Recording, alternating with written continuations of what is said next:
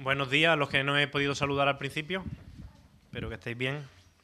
Eh, la semana pasada terminamos, pusimos fin a las predicaciones sistemáticas que estábamos haciendo, esa serie de los unos a los otros, lo recordáis, ¿no? A partir de este domingo comenzamos una nueva serie de predicaciones sobre el libro de Nehemías, ¿ok? Pero antes de entrar al libro de Nehemías, antes de entrar a las predicaciones, a mí me gustaría hacer un muy rápido repaso al, al contexto de este libro porque eso nos va a permitir entender mejor lo que este libro quiere decirnos, ¿no? Os hago una pregunta, a ver los que hicieron hace muchos años el curso este de capacitación bíblica, si se acuerdan. ¿Qué ocurrió en el año 586 antes de Cristo? Es una pregunta muy importante de la historia de Israel. En el año 586 antes de Cristo. ¿Cómo? Muy bien, muy bien. Bueno, hay algunos que aprobaron el curso. En el año 586 a.C. fue uno de los años más tristes y oscuros de toda la historia de Israel, del pueblo hebreo. Fueron conquistados por el temido imperio babilónico. Este imperio arrasó por completo con el reino del sur, que era el que quedaba, con Judá. Destruyeron Jerusalén, que es considerada la ciudad santa. Destruyeron el templo, que es el lugar más sagrado e importante para los judíos, pues lo reducieron a un montón de escombro y ceniza. Las puertas de la ciudad y los muros fueron completamente demolidos y las casas de todos los hebreos ardían en llamas. Los babilonios tuvieron un comportamiento salvaje con este pueblo hebreo. Mataron a un montón de hombres, mataron a un montón de mujeres, incluso embarazadas, le rajaban la barriga, según las descripciones del Antiguo Testamento, sacaban a sus bebés y los estrellaban contra la roca. Eso es lo que encontramos en las descripciones que se dan en el Antiguo Testamento. Muchos hombres, mujeres y niños murieron. Y luego, los que quedaron vivos, si eran pobres, se les dejaba allí en la ciudad completamente abandonados, sin recursos, a su suerte. Y a los más ricos, a los hebreos más ricos, los exiliaron, los deportaron y se los llevaron cautivos con ellos a Babilonia como esclavos. Y allí estuvieron durante décadas siendo esclavos de los babilonios. Imaginaos, ¿no? Cómo estaban. Desolados por la destrucción que habían experimentado en Jerusalén. Habían visto sus casas arder, a sus mujeres ser asesinadas. Y tuvieron que emprender ese viaje mirando hacia atrás y viendo a su ciudad santa ardiendo. Ellos no, podrían, no podían encontrar ningún motivo de gozo estando en Babilonia. De hecho, si queréis saber cómo se sentían, podéis leer luego en vuestra casa el Salmo 137, un salmo muy fuerte. Pero, siempre hay un pero, Dios siempre es fiel. Y aun cuando su pueblo fue infiel y desobedeció una y otra vez, y de hecho las consecuencias de esto fue precisamente por el pecado de ellos, Dios iba a ser fiel con su pueblo, iba a cumplir su pacto, y Dios había anunciado a través de los profetas, por ejemplo Isaías, que si ese pueblo rebelde se arrepentía y confesaba su pecado, Dios iba a levantar de nuevo, iba a hacer resurgir a este pueblo de la ceniza. Y eso fue lo que sucedió. Si conocéis la historia, sabréis que el Dios soberano, que controla la historia, permitió que otro imperio, ¿qué, imperio? A ver quién lo sabe. El imperio persa. Que el imperio persa en el año 539 a.C. conquistara al imperio babilonio que tenía cautivos a los hebreos. Y ahora el rey de Persia, que se llamaba Ciro, muy bien, promulgó un decreto que permitía el qué? Exactamente, que los judíos que habían sido llevados cautivos a Babilonia pudieran volver de regreso a Jerusalén para reconstruir el templo. ¿Quién lideró a ese primer grupo de judíos que llegó a Jerusalén a reconstruir el templo? ¿Lo recordáis? Antes, antes de Edras y antes de Nehemías, ¿hubo otro? Ey, por ahí, por ahí. Zorobabel. Muy bien. Zorobabel, un judío que dirigió al primer grupo la reconstrucción del templo. Pero esa reconstrucción se paralizó porque encontró mucha oposición. Tiempo después, Ciro, el rey de Persia, murió, le sucedió otro rey, Artajerjes, os sonará, y este permitió un segundo regreso de otro grupo de judíos a Jerusalén, liderado en esta ocasión por quién? Por Esdras. Muy bien, primero Esdras. Y Edras, pues completó de alguna manera aquella reconstrucción iniciada por Zorobabel del templo y también recordó la importancia de la palabra de Dios en ese pueblo. Y después, Artajerje, este rey de Persia, va a permitir un tercer y último regreso de judíos a Jerusalén. ¿Bajo el liderazgo de quién? De Nehemías, el autor del libro que nosotros vamos a comenzar en el día de hoy, ¿vale? Nehemías, como veremos hoy, era un funcionario del rey, era un copero, él servía como copero al rey y va a recibir permisos para volver a Jerusalén y reconstruir los muros devastados de la ciudad. De eso se trata el libro, ¿no? Ahora, yo quiero que conozcamos un poco a Nehemías, así que me gustaría que abrieras tu Biblia conmigo en Nehemías capítulo 1. Hoy vamos a ver los 11 primeros versículos. Nehemías del 1 al 11, del capítulo 1. En pantalla van a ir apareciendo también los versículos, ¿vale? ¿Quién era Nehemías? Dice así, versículo 1. Palabras de Nehemías, hijo de Acalías. Ya sabemos de quién era hijo. Aconteció en el mes de Kisleu, Kisleu en el calendario judío correspondería con nuestro mes de septiembre, ¿vale? Dice, aconteció en el mes de Kisleu, en el año 20, ahora, ¿en el año 20 de qué? Bueno, ellos medían los años según el reinado, o los años que llevaba reinando el rey. Así que en el año 20 del reinado del rey actual, que era Artajerje. ¿Y dónde estaba Nemias? ¿Estando yo dónde? En Susa, capital del reino, capital de Persia. Susa es la capital de Persia. Ahora, la pregunta es, ¿qué hacía Nemías, un judío, en Susa, la capital del imperio persa? Bueno, si queremos saber la respuesta, tenemos que irnos al final del versículo 11. ¿Qué dice al final del versículo 11? Fíjate lo que dice. Porque yo servía de copero al rey. Nehemías era el copero del rey de Persia. Ese era uno de los cargos más importantes que había en la corte del rey y solo se le otorgaba a las personas en las que el rey podía confiar, poner toda su confianza. ¿Cuál era la función del copero? Bueno, su función era servir el vino al rey o a los invitados si se trataba de un banquete. Pero, además, el copero tenía que hacer qué? Exactamente, tenía que probar no solamente el vino, sino también la comida antes de servirla, por si alguien quería atentar contra el rey y envenenarlo lo cual a nosotros quizás nos parece extraño, pero en aquel tiempo era más típico de lo que podemos imaginar. Así que el copero era alguien que arriesgaba su vida por el rey todos los días. Ahora bien, Nemías era judío, como su propio nombre también indica.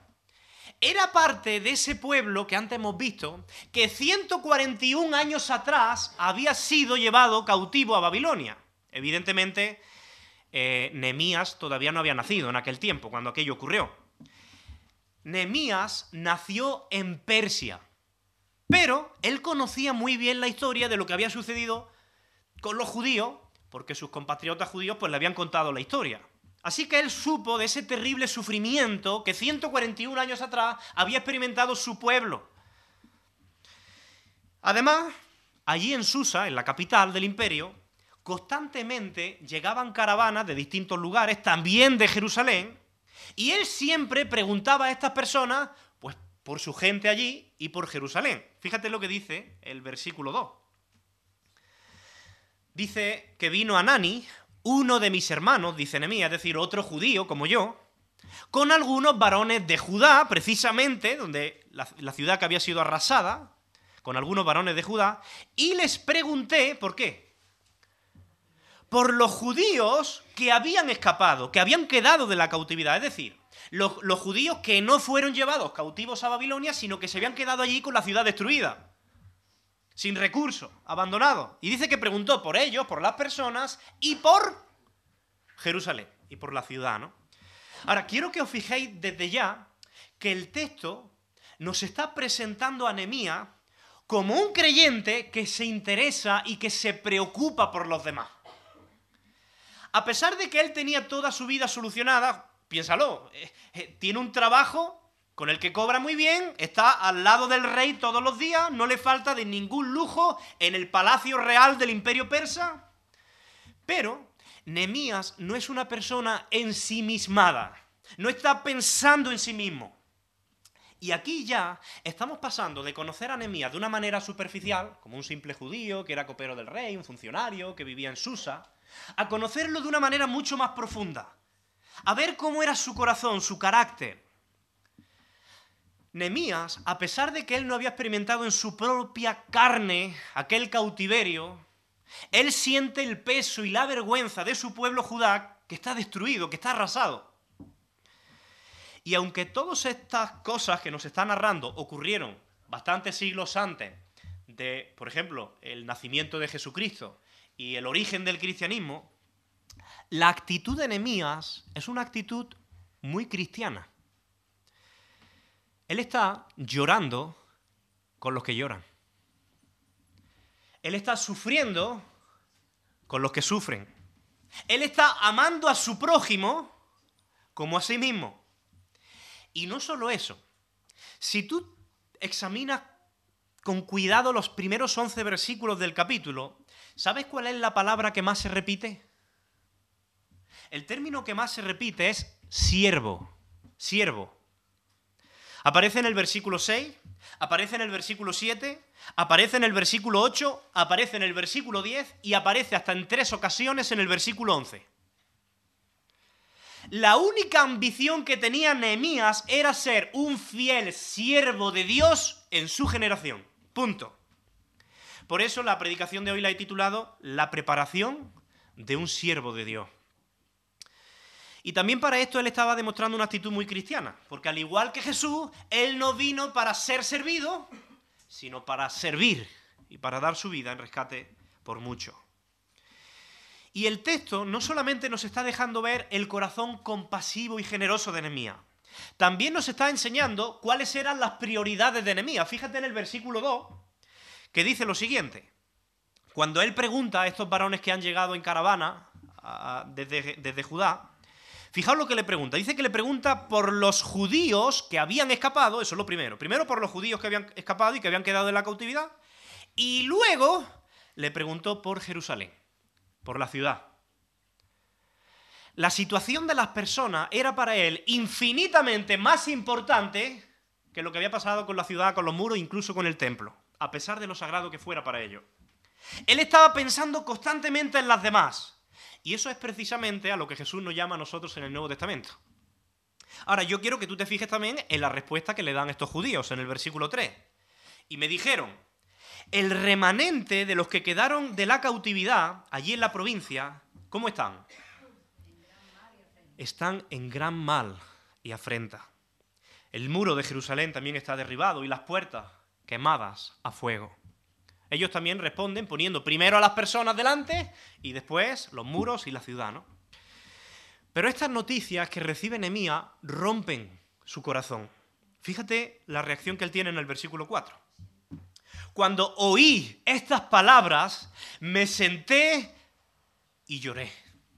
E hice duelo por algunos días y ayuné y oré delante del Dios de los cielos. Mira, él tenía un corazón muy sensible a la necesidad y al dolor de los demás. Nuestra generación, en cambio, ha cambiado mucho.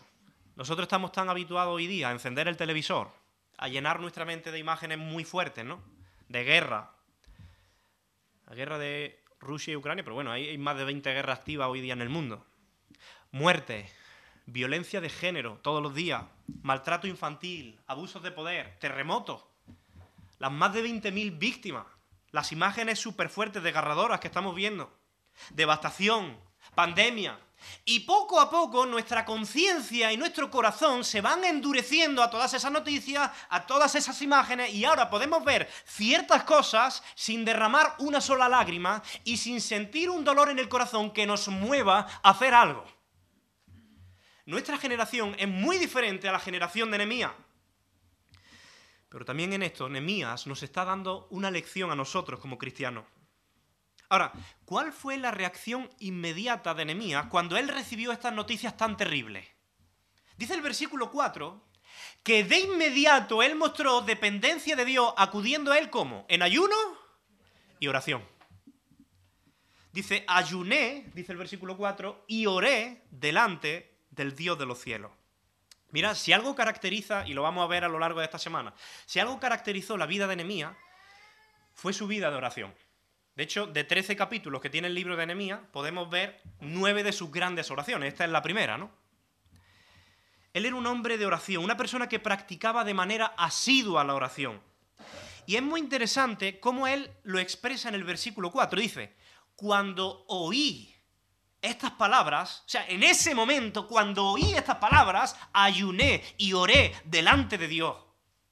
La oración surgía en Nehemías de una manera espontánea, inmediata. No era algo forzado. Él no decía, él no se enteraba de las noticias y decía, ¡ay, Dios! Esto, que no se me olvide, la semana que viene, la reunión de oración que tenemos oración conjunta, que no se me olvide decir. No, no, no, no. Inmediatamente salía en él el deseo de sentarse y orar. Su primera reacción siempre era volverse a Dios. Para él la oración no era una práctica religiosa, fría, mecánica, era una experiencia vital diaria. Él no entendía la vida de fe sin la oración. Nada era para él más importante que presentarse delante de Dios en oración y compartir con Él todas sus angustias, todas sus cargas. Y quiero detenerme en su oración porque creo que podemos aprender muchísimas cosas de ella. Mira, lo primero que podemos aprender de su oración, en el versículo 4, es que su oración era sincera. Él, dice el versículo, que se sienta y llora. El cautiverio babilónico había ocurrido hace más de 140 años antes de que, de que naciera. Aunque es verdad que las consecuencias todavía se sufrían, ¿no? No solo eso, Jerusalén estaba a más de 1200 kilómetros de la capital del imperio persa, de Susa, donde Nemías se encontraba. Estaba súper distante, les separaba un inmenso desierto entre medias. Pero con todo, Nehemías sentía la necesidad de esa gente como algo muy cercano. Lo segundo que aprendemos es que su oración no solamente era sincera, también era una oración sacrificada. Tú dirás, ¿una oración sacrificada? ¿Eso qué? Mira, él estaba convencido de que ante una situación tan terrible no había nada mejor que se pudiera hacer por aquellas personas que orar y para hacerlo con la mayor tranquilidad posible y sin distracciones, él decide negarse a sí mismo por un tiempo el alimento. Por eso dice que ayunó. Y quiero que entendamos bien lo que implicaba eso de que él ayunó en aquel tiempo, porque hoy día la vida moderna es tan ajetreada que nosotros muchas veces comemos deprisa para seguir haciendo rápidamente otras cosas, ¿no? Yo, de hecho, alguna vez he tenido que trabajar y a Natalia le molesta muchísimo. He, tenido que comer mientras trabajaba, porque me agobio y digo, uy, no voy a llegar, no me va a dar tiempo a preparar la predicación, cualquier cosa, ¿no? Y a veces me meto la comida en el mismo sitio donde estoy con el ordenador y lo estoy haciendo todo. Yo he visto a personas también comer de pie, para mientras ir haciendo otras cosas, porque llevamos una vida moderna muy ajetreada. Tratamos de comer rápido, como si fuera un trámite rápido. Pero en los países de Oriente Próximo, el tiempo de la comida no es ese trámite apresurado de nuestra moderna vida ajetreada, es todo lo contrario. Es el momento donde el reloj se detiene. Es la ocasión para tener las más placenteras y pausadas conversaciones y contactos sociales, sin prisa, para disfrutar Así que cada vez que Nehemías ayunaba para orar, él disponía de aproximadamente un par de horas para dedicarse sin miedo a que nada le interrumpiera a la oración. Por eso, su oración es sacrificada. Lo tercero que podemos aprender acerca de sus oraciones es que era una práctica constante. Dice el versículo 4 que esto lo hizo por algunos días, dice literalmente. Pero es curioso que en el versículo 6, si lo puedes poner, también añade otro detalle importante. Dice, esté atento ahora tu oído y abierto tus ojos para oír la oración de tu siervo que hago ahora delante de ti. ¿Cuándo? Día y noche, día y noche, día y noche. Su oración es diaria, es constante, es continua, es insistente. A mí me recuerda esto mucho cuando lo estudiaba a la parábola que cuenta Jesús en el Evangelio de Lucas, en el capítulo 11. Él cuenta una parábola de un hombre que va a la casa de su amigo por la noche a pedirle tres panes prestados.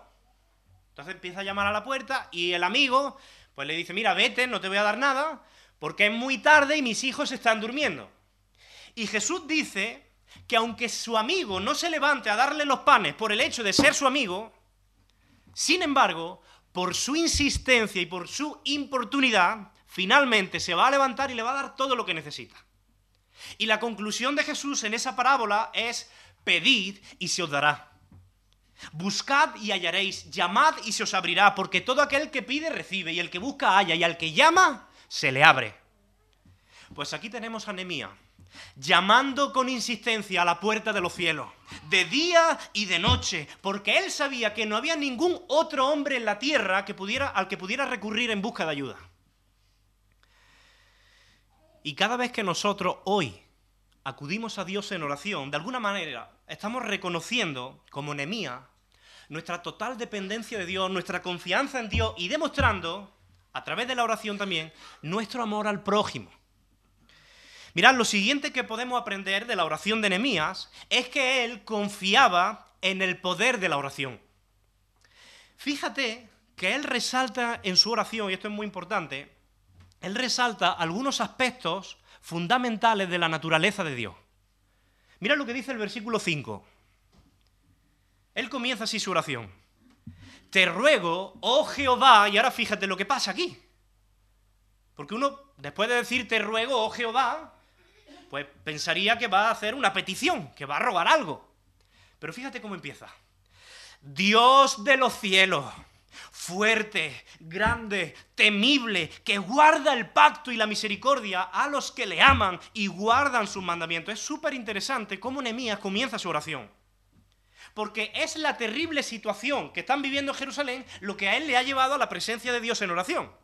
Sin embargo, de repente, ahora todos esos trágicos problemas de Jerusalén parecen pasar a un segundo plano ante la impresionante y gloriosa majestad de Dios. Hoy eh, Antoñita compartía algo y, va en la misma línea de esto.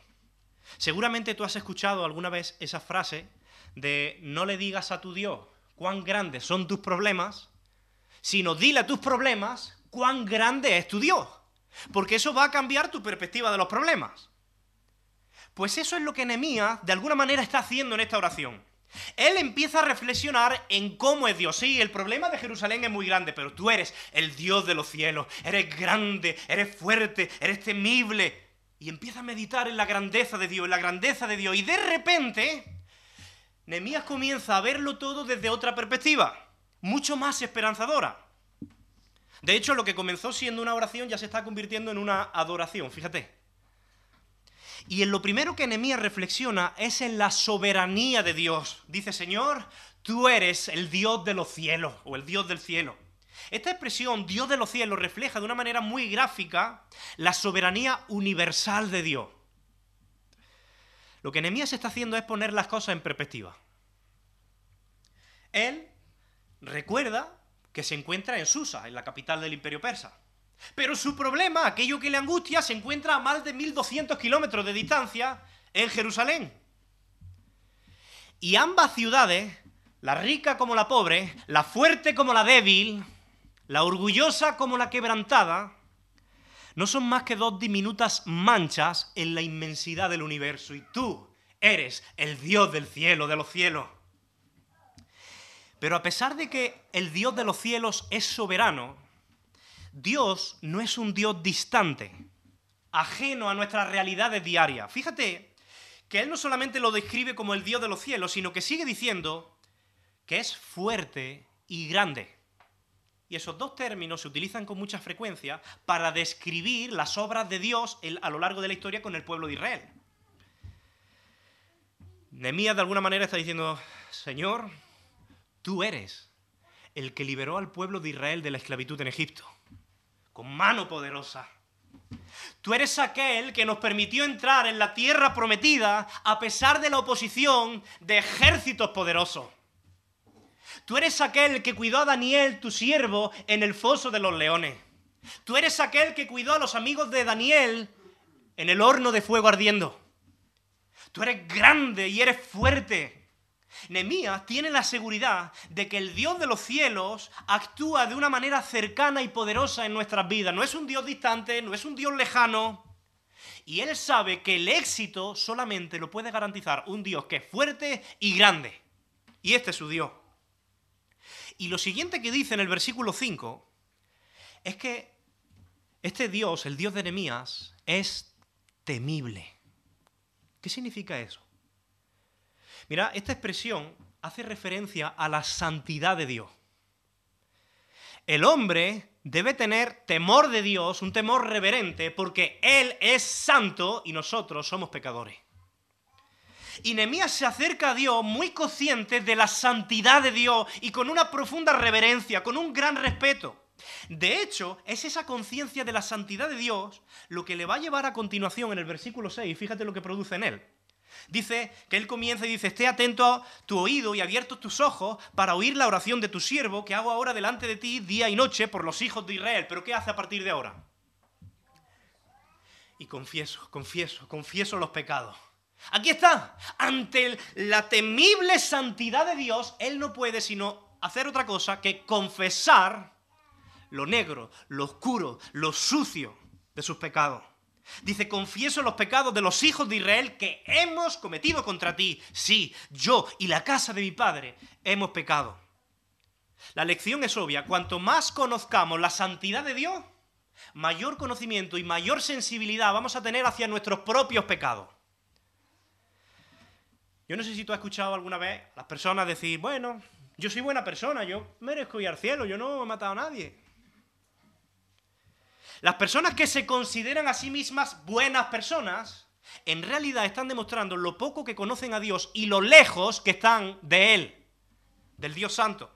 Porque cuando una persona tiene un encuentro con el Dios Santo y conoce su naturaleza santa y compara su vida con la naturaleza perfectamente santa de Dios, no va a poder decir otra cosa que ninguno hay bueno, sino solo uno, Dios y seguidamente comenzará a confesar su pecado y arrepentirse de él. Eso es lo que está haciendo Nehemías.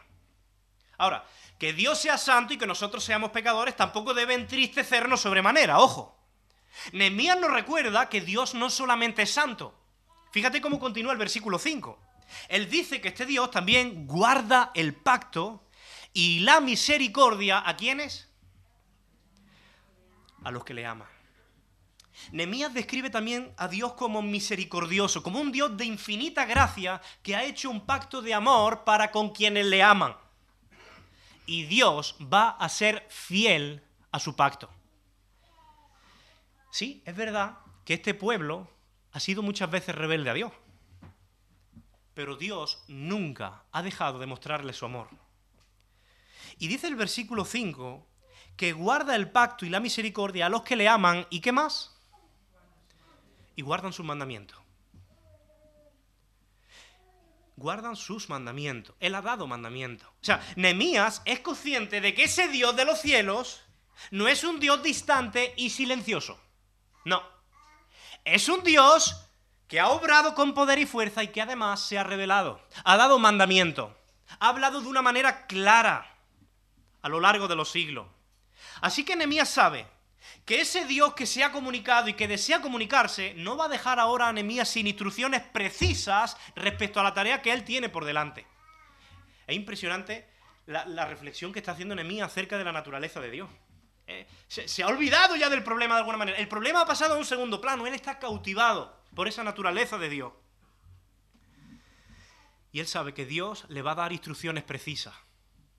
Mira, muchas veces nosotros decimos, bueno, es que no sé, cuando somos los jóvenes o vuestro hijo, no, no sé qué carrera tengo que estudiar, no sé si debería mudarme, no sé si debo cambiar de trabajo, no sé si debo iniciar este proyecto o no, no sé si debería actuar de esta manera o de esta otra.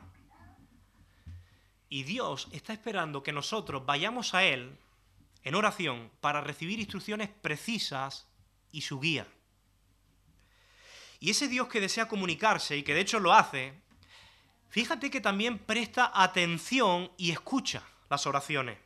Este Dios no es como el de las naciones paganas, como esos ídolos sordos que no escuchan.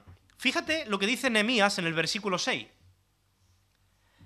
Dice, esté atento tu oído y abiertos tus ojos para oír la oración de tu siervo.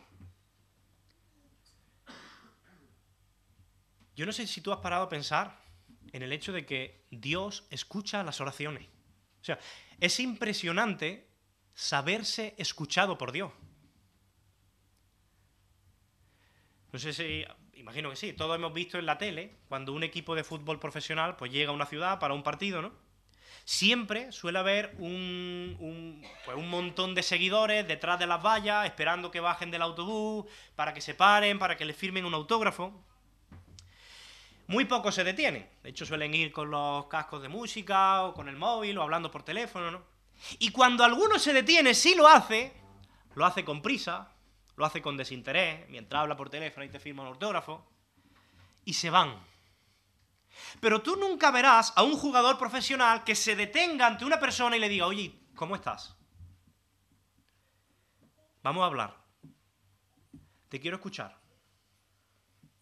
Messi Cristiano Ronaldo nunca se va a parar con ese chico que está ahí desde las 7 de la mañana haciendo cola en la valla, esperando un autógrafo. Estas personas no se van a detener para escuchar tus necesidades. Pero qué cosa más increíble que el Dios eterno, el Todopoderoso, tu Creador, se detiene para escucharte. Y quiere estar contigo y desea escuchar tus oraciones cuando clamas a Él con el corazón que Nehemías está demostrando. Mirad, Nehemías quiere ser un siervo de Dios en su generación. Nehemías sabe que Dios le quiere utilizar. Nehemías sabe también que los siervos de Dios primero necesitan ser purificados antes de ser utilizados. Y esa reflexión que él ha tenido acerca del carácter de Dios en su oración le recuerda la realidad de su pecado y del pecado del pueblo de Israel que todavía no había sido erradicado. Fíjate cómo dice la segunda parte del versículo 6 y el versículo 7. Dice así la segunda parte del versículo 6. Dice, y confieso los pecados de los hijos de Israel que hemos cometido contra ti. Sí, yo y la casa de mi padre hemos pecado. Versículo 7 en extremo nos hemos corrompido contra ti. Y no hemos guardado los mandamientos, estatutos y preceptos que diste a Moisés, tu siervo. Mirad, su confesión es muy sincera. Él no intenta de alguna manera justificar al, pueblo hebreo por, lo que había hecho, por su rebeldía. Él no trata de justificarlo. Nosotros a veces tratamos de justificar nuestros errores, nuestro pecado, con razonamiento humano. ¿no? Nuestra tendencia natural suele ser esa. De hecho, la historia del Génesis nos demuestra que eso es algo innato a nuestra naturaleza caída, el querer justificar nuestro pecado. Cuando Adán peca, ¿qué es lo que hace? Él se justifica y dice, Señor, la mujer que me diste, me dio de comer. Si la mujer no me hubiera dado, yo no hubiera comido. E, está tratando de justificar su pecado, en vez de reconocerlo. Pues nosotros somos dados a hacer lo mismo. Pero Nehemías sabe que si de verdad él quiere ser un fiel siervo de Dios y ser usado en su generación, las excusas y las justificaciones no valen. Si tú y yo queremos ser usados por Dios en nuestra generación, que también es muy difícil, debemos estar dispuestos a confesar nuestro pecado. Y uno de los problemas de nuestra generación es precisamente ese. Primero, que no estamos muy dispuestos a confesar nuestro pecado. Y segundo, que estamos aprendiendo a vivir en una comodidad vergonzosa con el pecado. Por ejemplo, podemos estar a lo mejor enojados con un hermano en la fe y sin embargo venir a la iglesia, unirnos a las alabanzas, levantar nuestras manos y decir que Dios es santo. Se está perdiendo de alguna manera en nuestra generación esa conciencia del pecado, de la gravedad del pecado. Estamos olvidando que fue el pecado lo que llevó a Jesucristo a la cruz del Calvario. Y quizá ya no nos parece tan grave el pecado. Pero Nehemías sabe, Nehemías es consciente de que o bien Dios destruye el pecado en sus vidas, o bien el pecado terminará destruyéndoles a ellos. Así que él confiesa el pecado. Y fíjate que primero él pide perdón, en el versículo 6, la segunda parte, primero él pide perdón por los pecados de los hijos de Israel. Dice, confieso los pecados de los hijos de Israel. Pero luego él mismo se incluye. Los pecados de los hijos de Israel que hemos, ya se mete, cometido contra ti, sí. Yo, y ahora se pone el primero, yo y la casa de mi padre hemos pecado. Mira, esto es muy interesante, porque Nehemías hemos dicho que él no pertenecía a ese pueblo rebelde que 141 años antes había sufrido el cautiverio en Babilonia. Y sin embargo, él se reconoce tan pecador como ellos. Él se mete ahí en el grupo. ¿Por qué lo hace? Él podía haber dicho, mira Señor, te pido perdón por los pecados de aquel pueblo rebelde y cabezón, que fueron terco y te dieron la espalda. Pero yo, gracias a Dios, he aprendido de sus errores y, y no soy como ellos. Él podía haber orado así. Si Nehemías se hubiera comparado con aquel pueblo rebelde de 141 años atrás que sufrió el cautiverio, Nehemías podría haber dicho eso. Comparado con ellos, yo soy buena persona. Pero es que Nehemías no se está comparando con ellos. Porque ellos no son nuestro estándar de justicia. Nadie va a ir al cielo por comportarse mejor que ellos. El Dios santo que nos ha creado es nuestro único estándar de justicia que nosotros tenemos que satisfacer. Él es nuestra vara de medir, ninguna otra. Y cuando Nehemías se compara con la perfecta santidad de Dios, no podía sino reconocerse como el primero de los pecadores. Yo primero y luego mi pueblo. Y es interesante ver por lo que Nehemías pide perdón a Dios en el versículo 7. Dice, en extremo nos hemos corrompido contra ti. ¿Cómo? Dice, porque no hemos guardado los mandamientos, estatutos y preceptos que diste a Moisés tu siervo. No hemos guardado. Mira, para Nehemías el pecado, y esto es interesante, no solamente consiste en hacer lo que sabemos que está mal. También consiste en no hacer lo que sabemos que es correcto. Es lo que los teólogos han llamado el pecado de omisión. Hay pecado de comisión, cuando hacemos algo que sabemos que está mal, y el pecado de omisión, cuando no hacemos lo que sabemos que está bien. Es saber que lo más correcto sería actuar de cierta manera, pero por pereza, por apatía o por dejadez, pues no hacerlo. Y Nemías está reconociendo, Señor, nosotros conocíamos tus mandamientos, sabíamos lo que era justo, recto, bueno, pero a pesar de saberlo, no lo hicimos. ¿Recordáis lo que dijo Santiago, el, hermano de Jesús, en el Nuevo Testamento, en su epístola? En el capítulo 4, versículo 17 dice, el que sabe hacer lo bueno y no lo hace, eso también le es contado como pecado. Tan grave como el otro, aunque no nos lo parezca. Y Nehemías sabía que su pueblo allí en Jerusalén necesitaba urgentemente ayuda. Y que no hacer nada pudiendo hacer algo constituía una falta grave delante de Dios. Y las ordenanzas que Dios dio a, través de Moisés, su siervo, que él cita aquí, Nehemías, Jesús las resumió en dos, porque hay muchas ordenanzas que, que Moisés dio a su pueblo, pero Jesús las resume en dos. ¿En qué las resume Jesús en el Nuevo Testamento? Amar a Dios con todo nuestro corazón y amar a nuestro prójimo como a nosotros mismos. Y es muy interesante que Nehemías, a través de este ayuno y de esta oración intensa, él está demostrando primero su amor a Dios, su dependencia de Dios. Pero en ese compromiso de ayudar a Jerusalén está demostrando también su amor al prójimo. El amor de Nehemías, como diría luego el apóstol Juan siglos después, no es ni de palabra ni de lengua, sino de hecho y en verdad. Su oración pasa a la acción. Y esto nos deja ver que si una oración es sincera, siempre irá seguida de la voluntad de obedecer a Dios, siempre.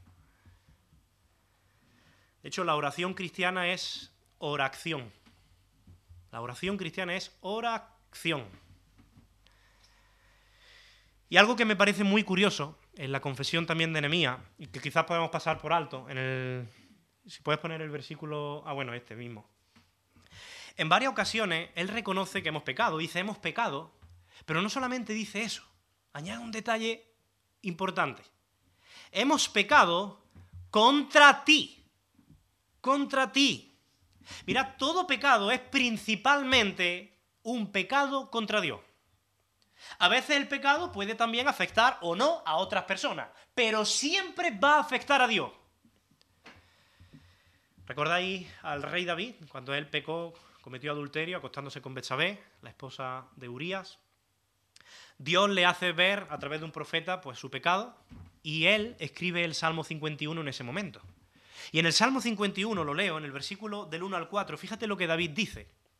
Dice, ten piedad de mí, oh Dios, conforme a tu misericordia, Conforme a la multitud de tus piedades, borra mis rebeliones, lávame más y más de mi maldad, y límpiame de mi pecado, porque yo reconozco mis rebeliones, y mi pecado está siempre delante de mí. Y ahora fíjate lo que dice.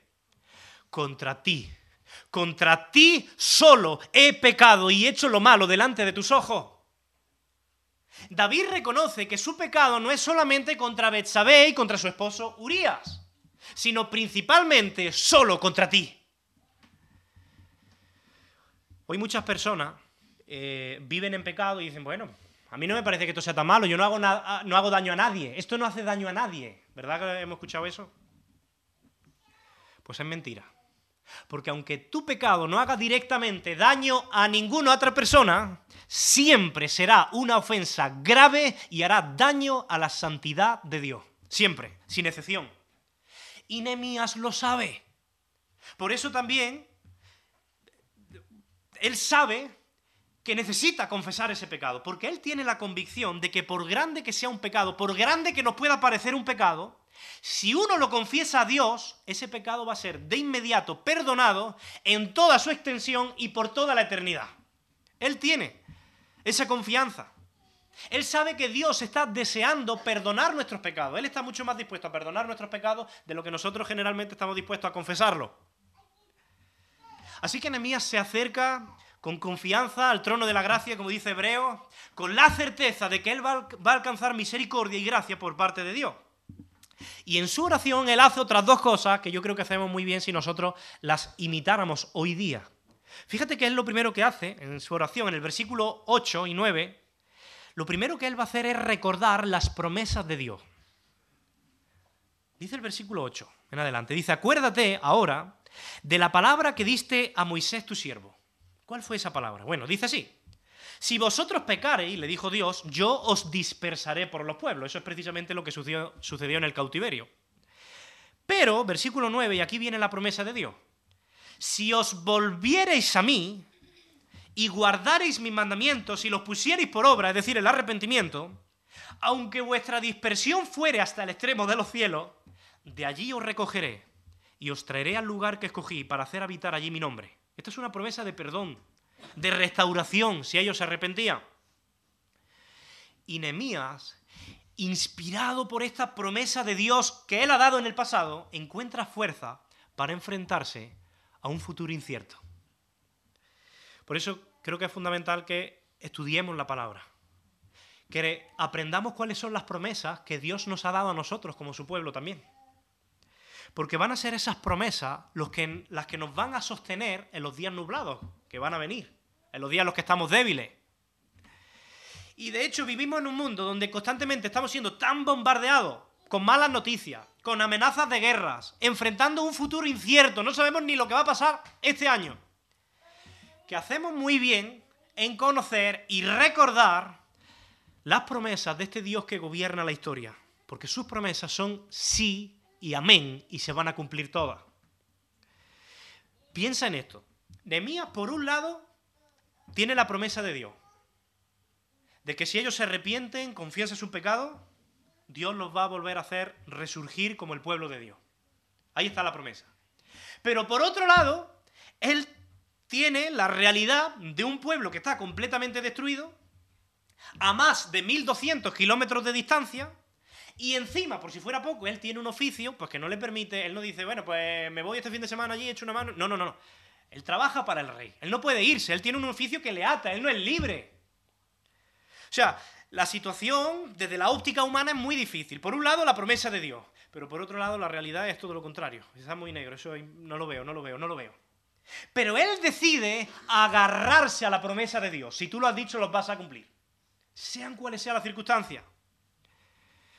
Porque si hay algo que nos ha enseñado la historia, y también la experiencia de miles de cristianos a lo largo de los siglos, es que Dios siempre cumple sus promesas. La pregunta es, ¿conocemos nosotros las promesas que Dios nos ha dado? Y en segundo lugar, algo que Él hace y que nosotros haríamos bien también en hacer en nuestra oración, es que Él recuerda los actos de Dios en el pasado. Fíjate lo que dice Nehemías en el versículo 10. Dice ellos, pues, son tus siervos y tu pueblo los cuales redimiste, pasado, con tu gran poder y con tu mano poderosa. Nemías sabe que si Dios les ha sorprendido tantas veces y ha intervenido tantas veces con su mano poderosa en el pasado, pues también lo puede hacer ahora, no hay ninguna diferencia. Así que eso le permite mirar hacia adelante con confianza, con esperanza. Y a nosotros como iglesia, hoy también nos vendría muy bien detenernos de vez en cuando y mirar atrás. Y pensar en todas las intervenciones de Dios en nuestra vida. Todas las oraciones contestadas, todas aquellas circunstancias difíciles que en su momento nos atemorizaron, nos hicieron estar inquietos, pero en las que Dios no nos dejó solos y vimos su mano, y vimos su consuelo, y vimos su compañía. Porque esto nos va a animar para mirar al futuro con esperanza. Ahora bien, fíjate que Nehemías, claro, Nehemías ya se está viniendo arriba. Está recordando las promesas de Dios, lo que Dios ha hecho en el pasado con ellos. Él, animado por esas promesas y con esa confianza, él podría haber dicho que me voy, que hago esta tarde mismo las maletas, le pido los permisos al, rey Artajerje y esta misma tarde me voy de regreso a Jerusalén. Pero él no hizo eso. Él sabe que toda acción siempre, primeramente, debe estar precedida por la oración. Si no, vamos a meter la pata con mucha frecuencia. Sería muy insensato para él presentarse en ese momento, en un momento inoportuno, delante del rey Artajerje y encima hacerle una petición inoportuna porque podía rodar su cabeza literalmente por la arena. Así que él quiere actuar de la manera correcta, en el momento correcto. Y como veremos la semana que viene con Tony, Nemías se pasa cuatro meses orando antes de que Dios le provea el momento oportuno para hablar con el rey Artajerje y hacerle la petición. Cuatro meses, de día y de noche, de día y de noche, de día y de noche. Qué difícil es a veces saber esperar y confiar en los tiempos de Dios. Nosotros ante una situación pues, que nos provoca angustia, pues queremos solucionarlo ya, cuanto antes. Y a veces pasamos a la acción antes de la oración. Y Nemía nos está recordando que el primer paso antes de toda actividad debería ser la oración. Él quiere hacer las cosas bien. Y él sabe que hacer las cosas bien es hacerlas al modo de Dios, en el tiempo de Dios. Mira, él ha estado toda su vida rodeado de personas cuyo principal propósito era reverenciar al rey. Pero Nemía es diferente. Su mayor deleite, su mayor satisfacción es satisfacer, reverenciar a Dios, no al rey, o no solamente al rey, complacer a Dios. De hecho, fíjate lo que dice el versículo 11, él mismo lo expresa. Dice, te ruego, oh Jehová, que esté atento tu oído a la oración de tu siervo y de tus siervos ¿Quiénes qué? Quienes desean reverenciar tu nombre. Por cierto, qué bonito que en este versículo Nemías pueda decir, escucha la oración de tu siervo y, y de tus siervos. Qué bonito que él pueda decir eso. Él sabía que esa carga él no la estaba llevando solo. Él sabía que había un grupo de hermanos que estaban orando con él, que estaban compartiendo su carga, y eso se convierte para él en una fuente de apoyo. Qué bueno saber que cuando tú estás enfermo, no estás solo. Que cuando hay una situación que te aflige, que te produce ansiedad, que te da miedo, no estás solo.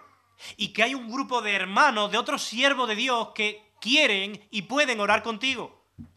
Por eso es fundamental que oremos los unos por los otros, como hemos estado viendo. Por eso es fundamental que participemos en las reuniones de iglesia los unos con los otros.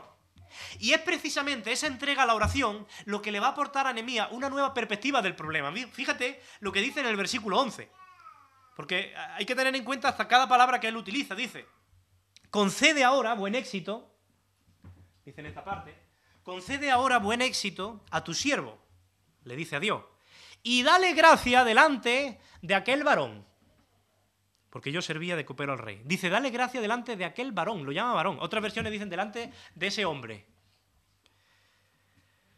Pues ese hombre no es un hombre cualquiera, es el rey de todo el poderoso imperio persa. Pero, ante el temor de tener que hacer una petición así, ante el rey de todo el imperio persa, Dios le pone a Nehemías en el pensamiento de que este rey no es más que eso, un hombre. Y esto es importante, puede parecernos a nosotros obvio, ¿no? ¿Qué va a ser entonces? Vale, pero en aquel contexto, en el Oriente Próximo, el monarca era considerado casi siempre como una figura semidivina. Se le veía como a un dios. Pero Nehemías no tenía que ver a Artajerje desde los ojos de un simple cortesano. Él tiene que ver a Artajerje desde la perspectiva del Señor de la creación.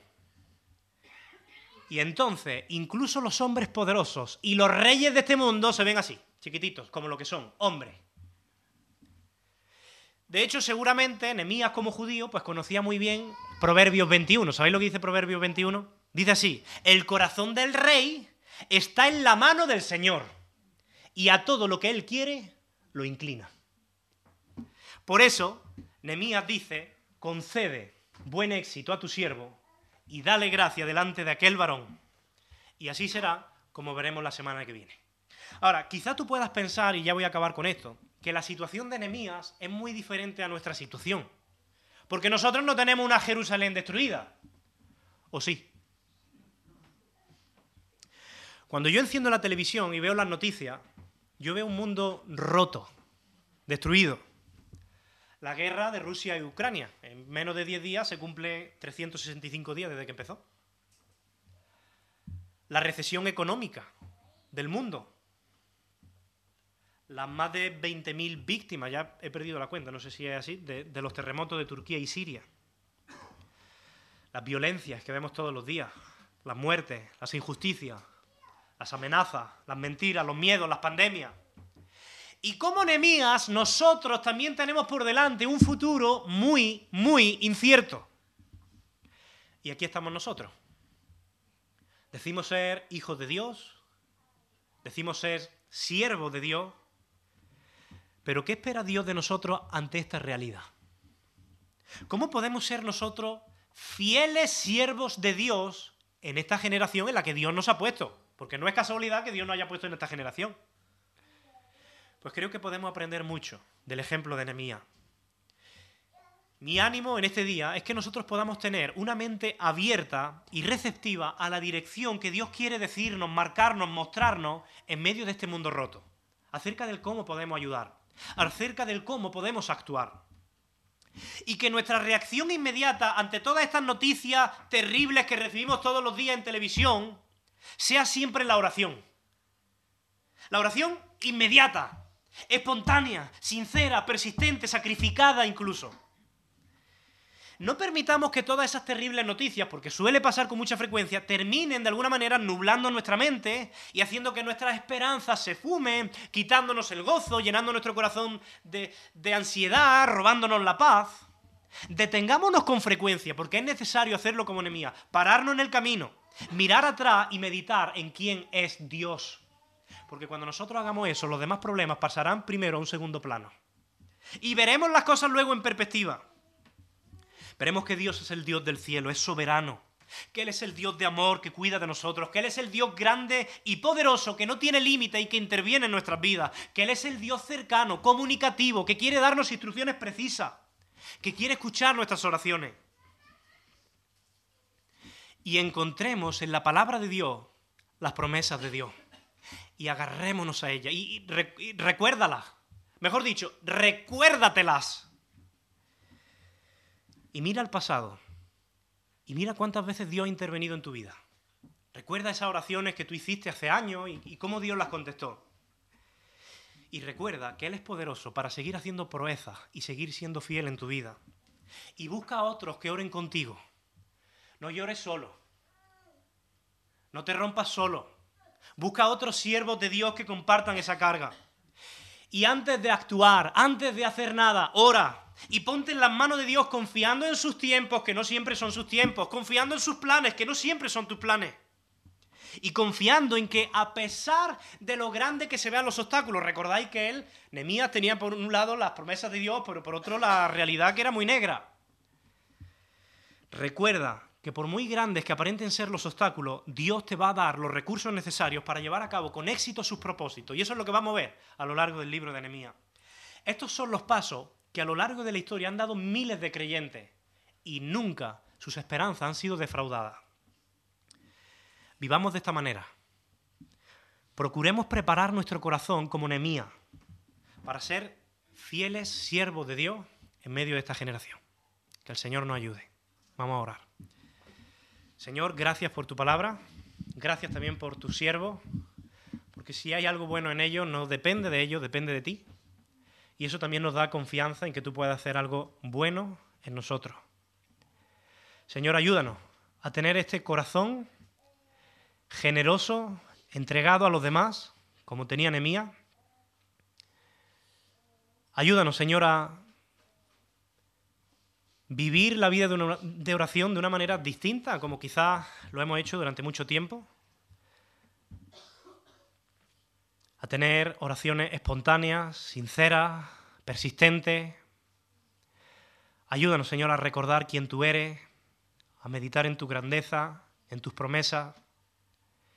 Y ayúdanos a ser una iglesia aquí, la iglesia de Torre del Campo, llena de siervos tuyos, pero de siervos fieles.